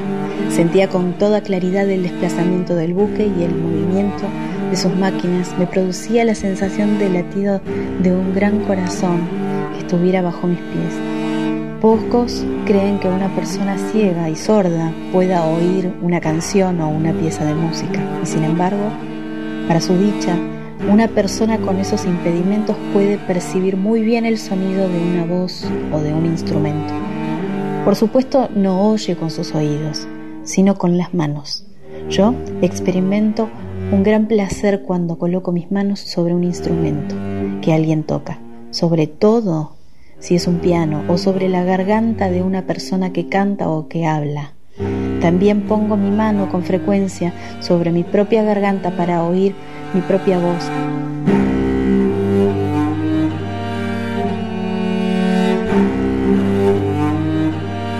Sería erróneo considerar esto extraño o ridículo, puesto que mi mano percibe mi voz casi tan bien como podría percibirla mi oído.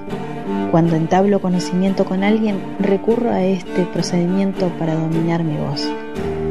Cuando estoy junto a un piano, distingo los sonidos con independencia de que mi mano repose o no sobre la tapa. No hay nada extraño en esto. Las vibraciones sonoras se comunican a todo el instrumento y son transmitidas por el suelo hasta mis pies, que las perciben con particular claridad cuando el intérprete ejecuta acordes simultáneos.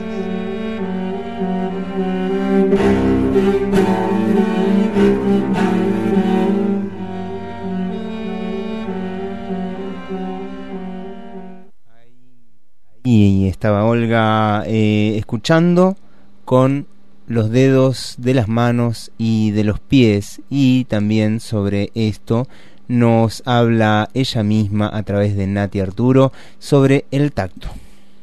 El tacto. Las manos cumplen en mí una parte de la función que corresponde normalmente a los ojos y los oídos, pero también los pies tienen un cometido que de ninguna manera hay que menospreciar. Gracias a ellos percibo con facilidad el menor desnivel en una calle o en un parque o el momento en que debo subir a una acera o bajar de ella. Con los pies llego incluso a detectar una ligera inclinación del piso en el interior de una casa. Si una persona me da un apretón de manos a manera de buenos días, inmediatamente adquiero noticias acerca de su salud y sé si está triste o preocupado por algo. El movimiento de sus dedos, la tensión o el temblor de su mano son para mí tan familiares que cuando me responde que todo va bien, que nada le ocurre, yo no creo lo que me dice. Si pudiera ver con mis ojos la expresión de su rostro, no me parece que podría obtener de ella datos más precisos acerca de su estado físico y emocional.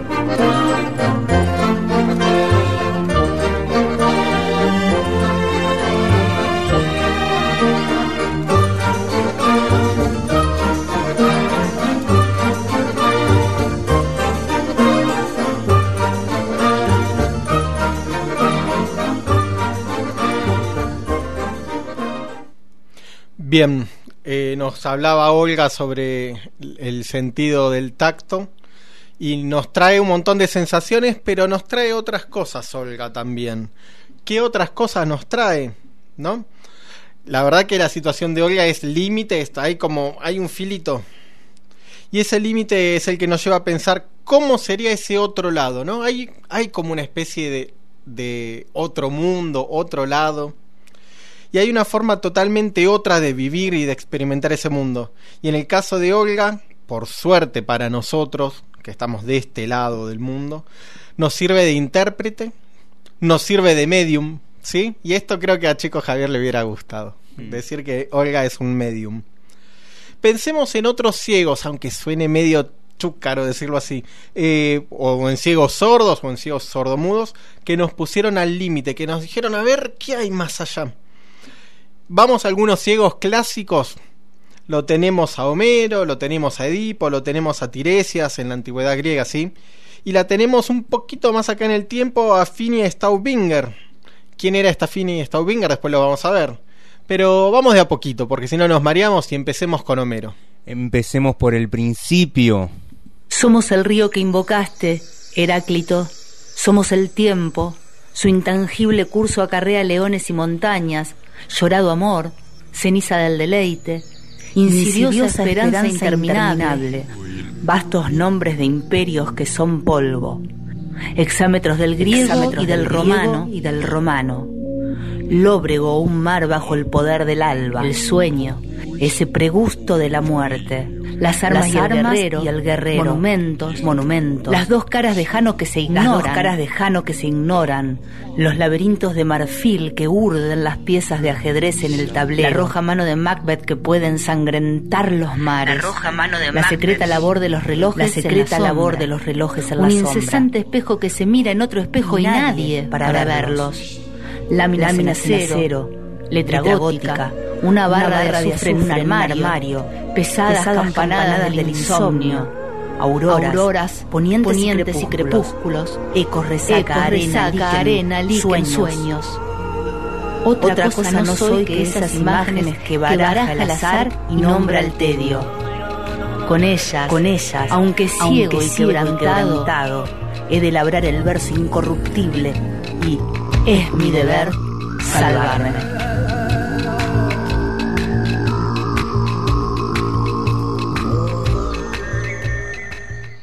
Teníamos ahí un Homero vía Sandra Canosa, a quien le agradecemos enormemente el hacer que esto salga mejor de lo que podría haber, haber sido. Tenemos también a estos, ¿no? Que son los que ven más y por Dios que no se lea en este ver más una especie de sarcasmo, de ironía. Eh, pareciera ser que tienen esta facultad de visión más que humana, pero a precio de esta condición esta es nuestra hipótesis con estos personajes, tuvieron que dejar de ver de manera normal. Y ponemos esta palabra normal ahí muy sobre muchas comillas. Muchas comillas, ¿sí? Aristóteles, Aristóteles le gustaba mucho clasificar, era un tipo al que le gustaba mucho clasificar todo. Decía que el sentido más intelectual es el de la vista, ¿sí? Quiere decir con esto que hay una pérdida de la razón por no tener vista? O sea, ¿un ciego sordomudo es menos racional? Para Aristóteles yo creo que diría que sí y nos manda a cosechar papas. ¿O será que hay otros modos de ver? Tenemos otro ciego famoso en el mundo antiguo que es Tiresias, ¿sí? este adivino que es, es cegado por castigo por haber visto algo que no debía, justamente eso, ¿no? Haber visto algo que no debía. Y Tiresias es el que puede ver el futuro. También Tiresias es una especie de mediador entre este mundo y el de los dioses. Y acá alzamos nuestra copa y también lo saludamos otra vez a Chico Javier, que está allí aplaudiéndonos o tirándonos piedras, no sabemos. Hay en Tiresias una posibilidad de ver y comunicar es ciudadano con doble nacionalidad, Tiresias. ¿sí? Tiene la doble nacionalidad, puede ir sin que le sellen el pasaporte por este mundo y el otro. Y, y justamente Tiresias es excepcional por tener las visiones del más allá. Si hay algo que nosotros no tenemos es la visión del más allá, entre otras cosas.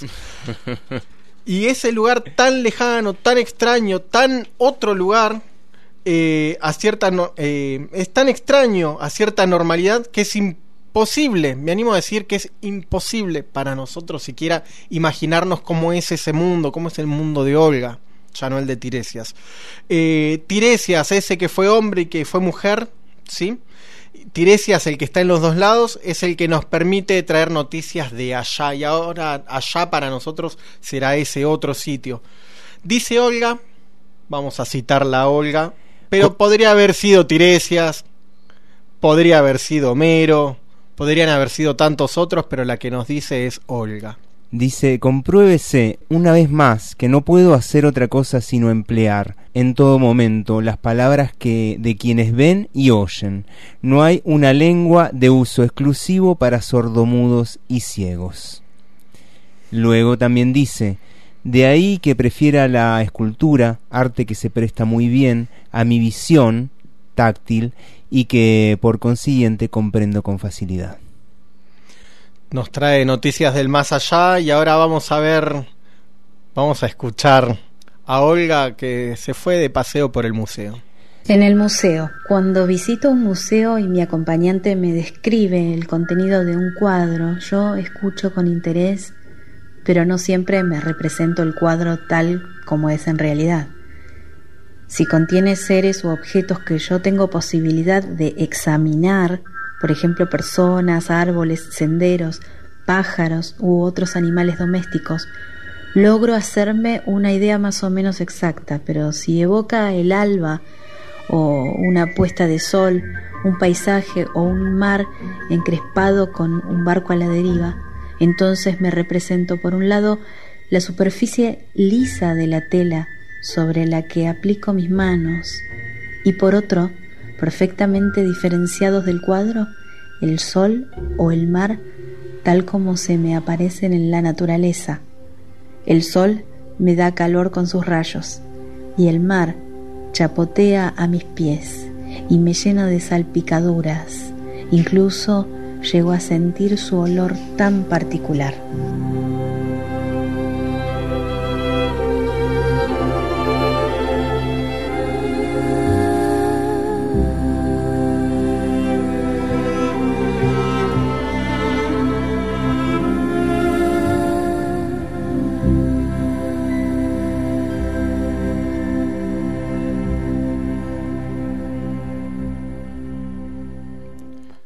Bien, Olga nos trajo a, Tiresias, nos trajo a Homero y ahora también nos va a traer a Finny Straubinger.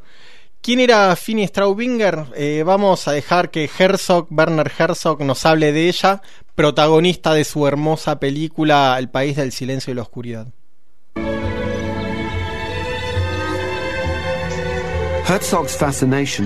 La fascinación de Herzog por los extremos de la experiencia humana y su agudeza ante los tabúes lo condujo a un tema poco explorado en ese momento, el mundo de los sordociegos.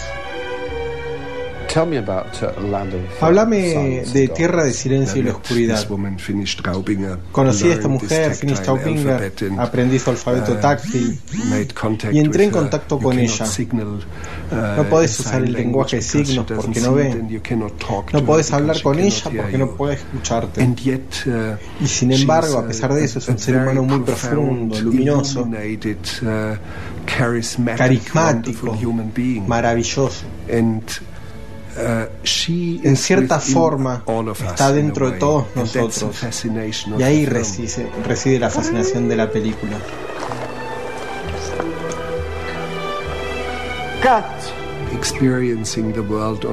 Experimentar el mundo de un modo muy reducido y no obstante, con gran riqueza, uh, uh, es algo que tiene que ver con todos nosotros.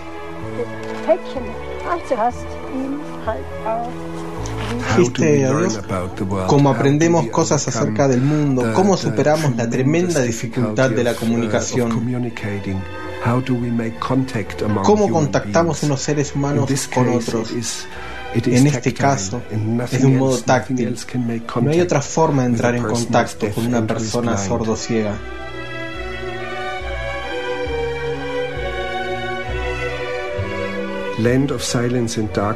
De algún modo, País del Silencio y la Oscuridad dio más profundidad a lo que había hecho hasta ese momento. Nunca abandoné esta especie de nivel más profundo.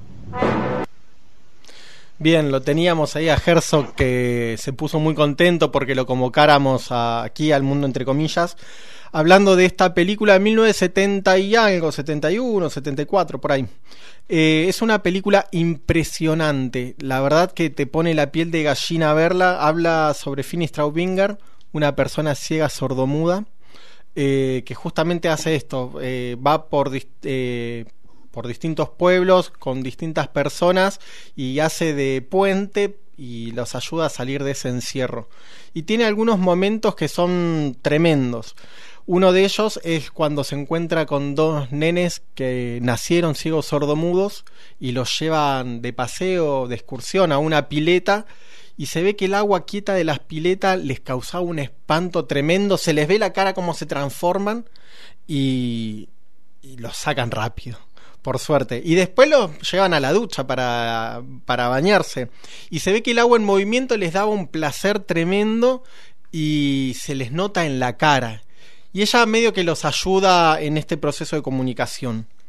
Hay un caso más límite todavía, que es el caso de un muchacho con síndrome de Down, ciego, sordomudo, con síndrome de Down, que había sido abandonado por su familia, medio dejado ahí, tirado ahí, y hacen un trabajo muy, muy arduo, es muy poco lo que pueden lograr esta autonomía que están buscando y está prácticamente encerrado en su mundo. Y hay un momento en la película que lo digo y se me pone la piel de gallina ahora, le dan una radio y se pone la radio en el pecho, ¿sí? Y siente las vibraciones del parlantito de la radio y obviamente se ve que ese, ese sentir de música lo no sé qué le produjo, obviamente. Le abre alguna puerta. Le abre una puerta y se le nota en la cara.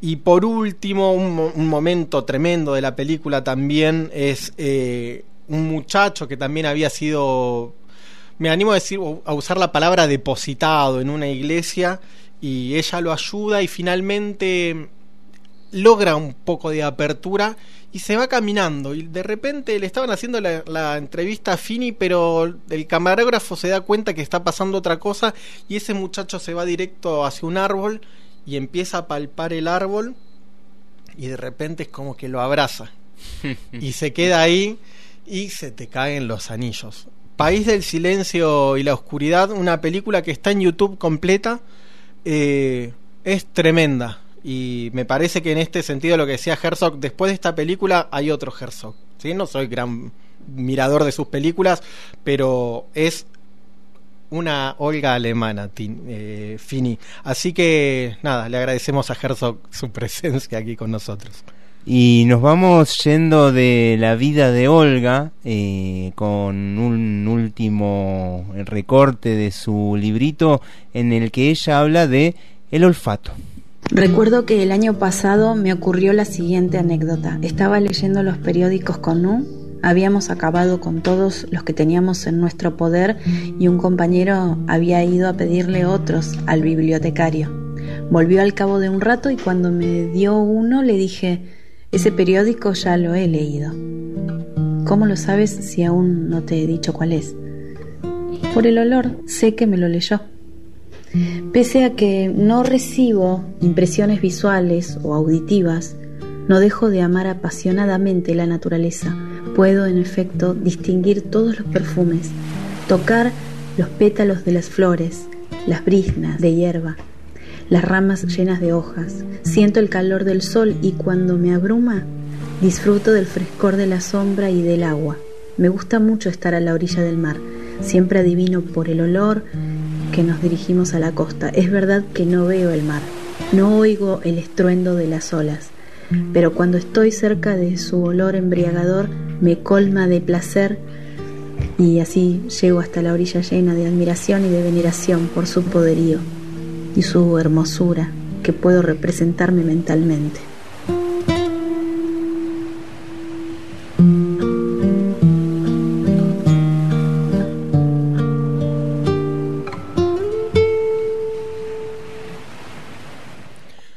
Bien, estamos llegando al fin de nuestro programa que coincide también con el fin de la vida de Olga.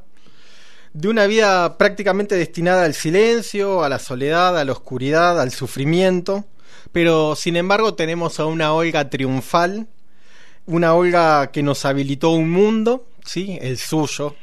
Y sobre todo, uy, anda un poquito mal el micrófono, sobre todo que se lo habilitó a ella misma, ¿no?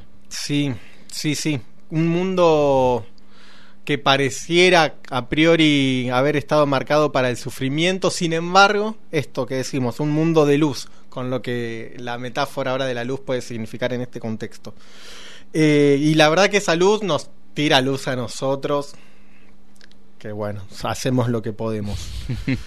Eh, tiene Olga una mirada que va más allá de ella, de su mundo, y una Olga, la verdad que ya no está más en la cárcel de esa escuela horrible, sino que pudo salir y no, no solamente salir para ella, sino salir para los otros y ayudar a los otros a salir también. Pasa sus días investigando, dejando registro y testimonio de su experiencia. Decíamos también que se la pasa habilitando un puente, un nexo entre los dos universos, que gracias a ella ya no son paralelos, ahora hay un punto de conexión. Olga y Sokoliansky, nuestro querido Sokoliansky, trabajaron codo a codo sin distinción, como pares, ¿sí? Ella continuó trabajando en el Instituto para los Discapacitados de la Academia de Ciencias de la Educación en la Unión Soviética. Escribió, bocha, recibió premios, pero sobre todas las cosas construyó puentes. Su trabajo sirvió de base para estudios adicionales y ha contribuido al desarrollo de la educación de personas con estas discapacidades. Muere tranquila, en calma, el 7 de mayo de 1982. Las fotos que hay de Olga eh, son hermosísimas. La muestran así, la muestran en calma, ¿no? Una persona calma, eh, con una con, una expresión en el rostro mm, de mucha paz. Sí, sí, son hermosísimas y son hay una muy muy linda que es como que le está señalando algo a, a Sokoliansky y parece, mira, vos que podés, mira, está ahí. Lo percibo de otro modo, pero está ahí. Se nos fue, se nos fue Olga. Y mm, vamos a escuchar a Ray Charles, Ray Charles, Ray Charles, algo así. Eh, otro ciego mítico eh, que cantaba como los dioses, eh, haciendo una canción de los Beatles, Let It Be, Déjalo Ser, quizás recordando también los momentos tristes de Olga, ¿no? quizás dedicada a Olga esta canción Let It Be. When I find myself in times of trouble, Mother Mary come to me, speaking words of wisdom. Let it be. And in my hour of darkness, she's standing right there in front of me, speaking words of wisdom let it be. Yes, let it be. Let it be. Let it be, let it be. Whispering words of wisdom. Let it be. And when the broken-hearted people living in the world agree, there will be an answer let it be. And though they may be parted, there is still a chance that they will see. There will be an answer. Let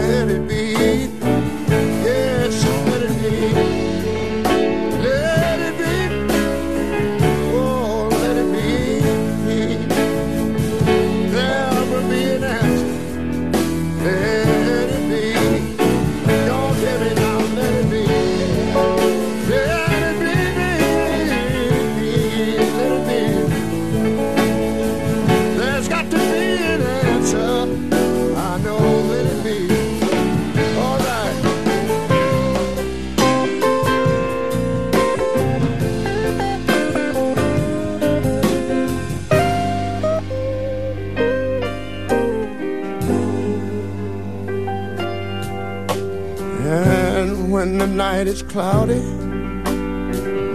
there's still a light that shines on me. Shine till tomorrow, let it be. And you know I wake up to the sound of music. Mother Mary, she come, she come to me.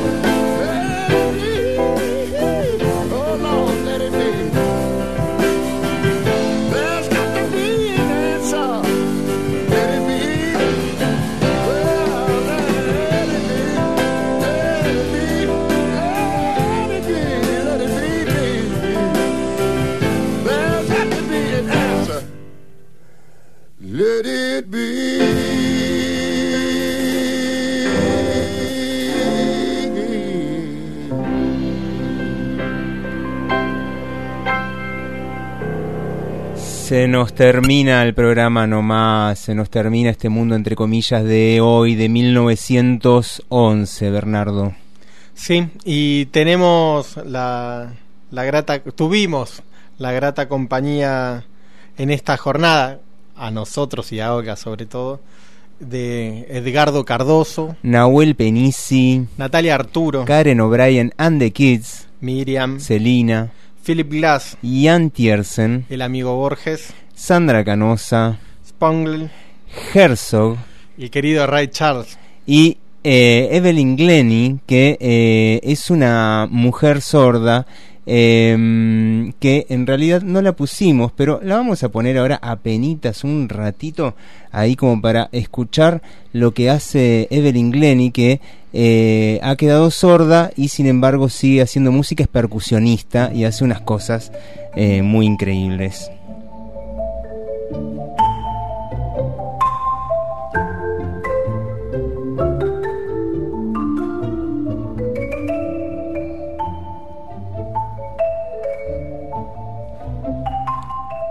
Es la que toca el xilofón acá.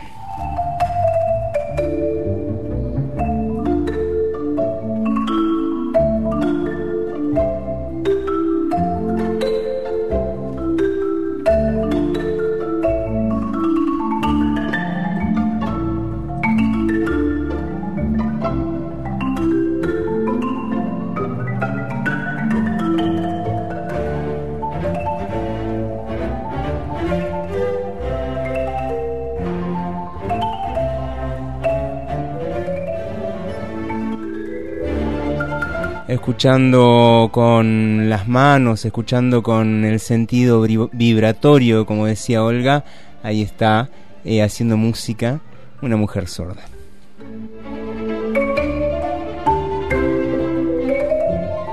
Y nos vamos yendo, Bernardo. Nos vamos, queremos agradecerles a todos los mensajes, la escucha atenta y me permite usted presentar la canción de despedida por favor. Dedicada a esos mamotretos que leía Olga, eh, los libros de la buena memoria.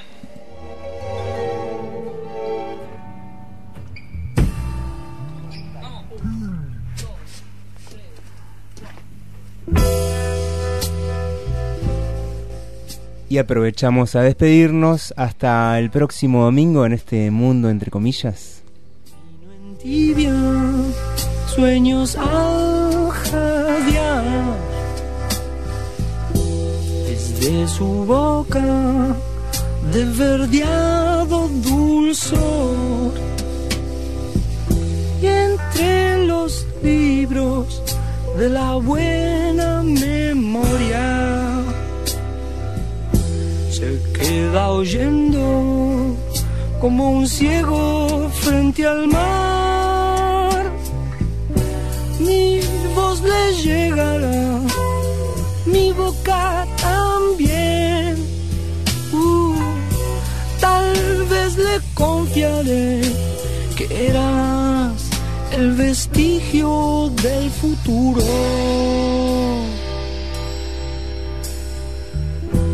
Rojas y verdes, luces del amor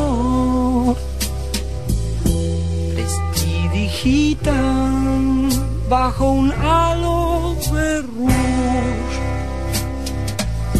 Qué sombra extraña te ocultó de mi guiño. Nunca oíste la hojarasca crepitar. Pues yo te escribiré, yo te haré llorar. Mi boca besará toda la ternura de tu acuario.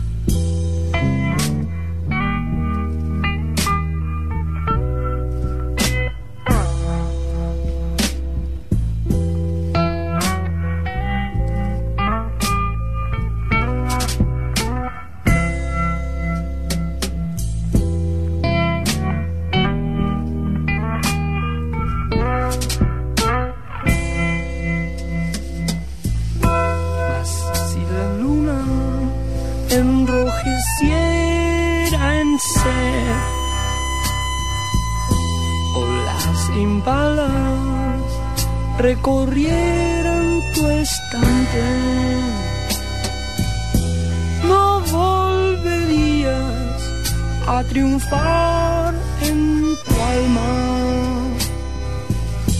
Yo sé que harías largos viajes por llegar. Parado estoy aquí, esperándote. Todo se oscureció, ya no sé si el mar descansará.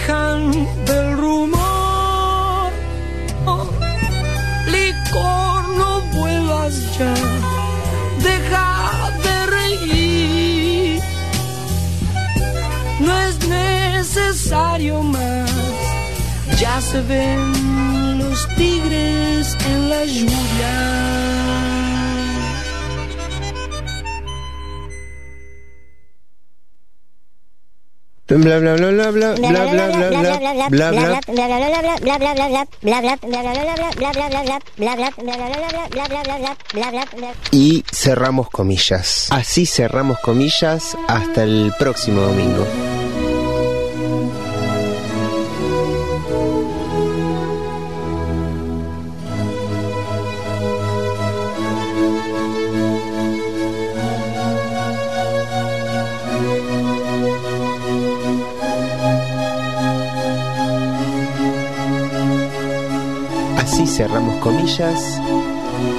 Hasta el próximo domingo a las 5 de la tarde por Radio Fogón.